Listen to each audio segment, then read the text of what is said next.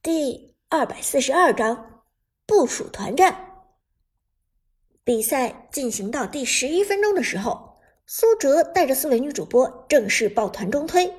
因为之前中路塔已经被苏哲拔掉，现在兵线过河，直接逼近二塔。菲菲，你的白起在团战中的作用至关重要。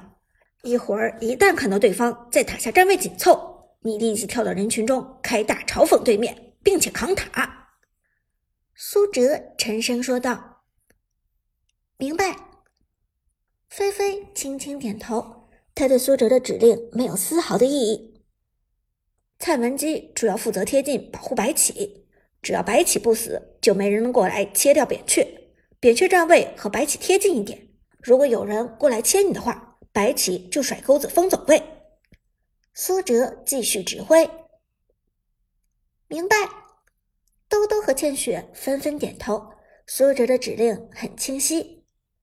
这时，苏哲又转向韩嫣，他的猴子同样是队伍中的高输出之一。韩嫣，白起大中敌人的时候，你立即跳进去跟大招，但一定要等白起转起来，吸收了防御塔的伤害之后，你再出手。否则的话，扛塔的会变成你，你这个阶段扛不住防御塔。放心，我明白。韩嫣轻轻点头，这些基本的战术素养他还是有的。之所以一直被老万瞧不起，只是因为老万的歧视罢了。商讨好了对策，苏州方面正式中路逼团，一波团战马上就要开始，比赛接下来的走向也由此决定。而与此同时，老万这边看到长歌带着四个女主播浩浩荡荡过来，老万心里其实也发虚。四个女主播倒不算什么，主要还有个长歌。刚才长歌的花木兰操作究竟有多强，所有人都看到了。现如今正面交锋，老万方面胜算不大。说实在话。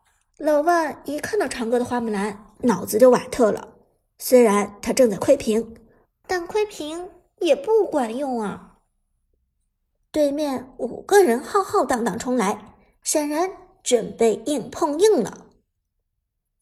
老万咳嗽一声，沉声说道：“大手，你来指挥这场团战吧。我退役太久了，战术素养可能有点跟不上了。”大手也不客气，实际上他早就看出老万脑子有些混乱了。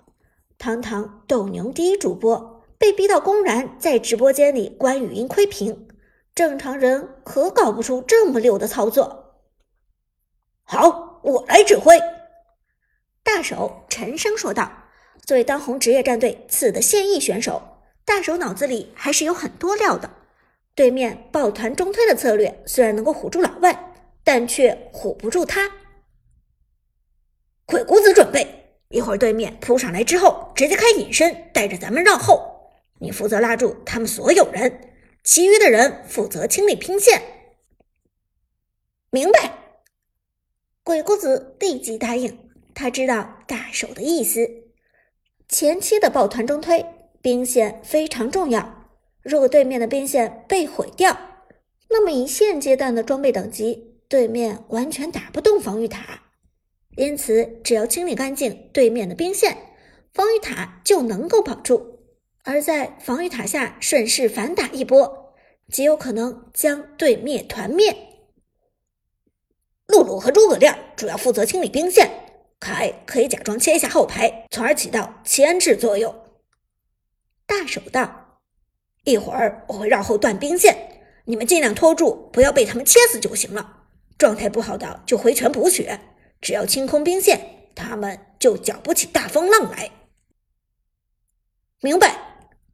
凯和娜可露露齐声答应，老万也说道：“好，我明白了。”大手嗯了一声，最后提醒道：“别忘了，对面的威胁只有一个，那就是长歌。无论如何，不要被长歌粘住。遇到长歌。”就是一个字，跑。话音未落，战斗已经打响，双方兵线开始靠近防御塔。白棋站在前排，随时准备冲锋陷阵。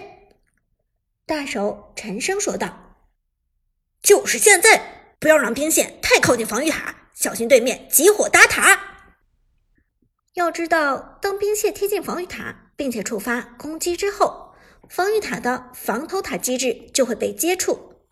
而一旦防偷塔机制被接触，那么就算兵线被清理之后的一小段时间内，防御塔还是可以被推掉的。因此，最好的方式。就是在兵线靠近之前将兵线清理干净，这才是最妥善的解决之道。而老万这边的鬼谷子深切的明白这一点，他毕竟也曾经是职业选手，开大带着队友们隐身，朝着堂哥等人包抄，鬼谷子带起一波团战的节奏。当然，这一切没有逃过苏哲的眼睛，一切都在苏哲的计算之中。也都完全是按照他的预想发展的。花木兰双剑状态下，技能随时准备出手，而一旦出手，就必有斩杀。对于长歌的花木兰，老万这边没有人敢轻视。尽管鬼谷子开了大招隐身，但鬼谷子仍然不敢直接走过去放二技能拉人。长歌花木兰的一秒沉默杀。他不是没有见过，他知道这种连技能都没有放出来就被沉默的屈辱感。一旦自己走位失误，或者被长歌的花木兰抓住空隙沉默，那么这场团战极有可能会沦落到团灭的效果。因此，鬼谷子不敢怠慢，直接交了闪现，隐身进场，蛇皮走位，再衔接闪现拉人，谨慎到不能再谨慎的操作。这已经是鬼谷子能够做出的极致了，但就在此时，长歌的花木兰猛地做出了一个预判性质的动作，他直接抬手甩出双剑状态下二技能的飞剑，并且将飞剑投掷在了场中的一个落点，而神奇的是，这个落点刚好就是鬼谷子闪现位置的终点。其实这也不奇怪。因为鬼谷子只有在这个位置才能够最大限度的拉中长歌这边的人，这是一个一拉四的位置。糟糕！鬼谷子沉声说道。但闪现已经放出，再想取消是根本不可能的。而就在鬼谷子闪现出来的一刹那，苏哲的花木兰猛地向后方撤去，鬼谷子落地。直接被花木兰二技能命中，二层印记打上，好在没有沉默和减速。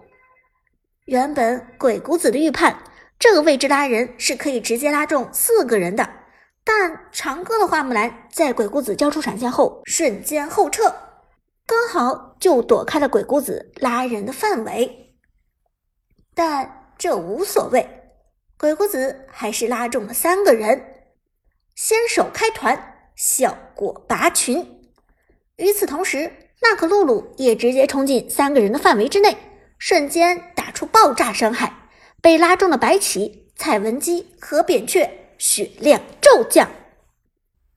但长歌花木兰的飞剑就像是一个陷阱，扔在这特殊的点位之内，鬼谷子拉人和娜可露露的爆炸伤害都无法避免这个区域，因此两个人都遭到了飞剑的攻击。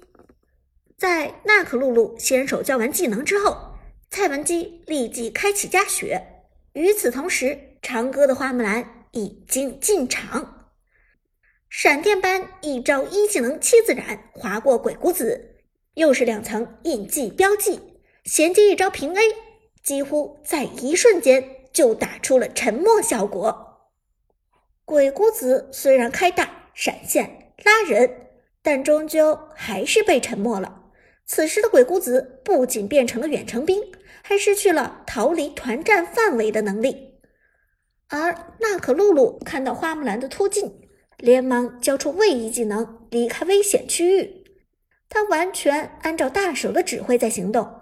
现在最重要的事情是清理兵线，但长歌的花木兰如复古之躯，根本就没有给娜可露露离开的机会。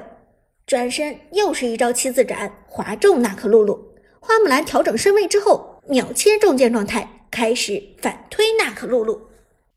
娜可露露完全没能跑开，直接落入了长歌的限制之中。花木兰的重剑状态二技能强势推人，娜可露露被推到了鬼谷子的身旁。与此同时，凯和诸葛亮朝着兵线冲去，两个人的意图很明显，就是要清掉这波兵线。白起给大！看到对面四个人的站位过于密集。苏哲立即命令道：“菲菲毫不手软，白起直接开启大招。”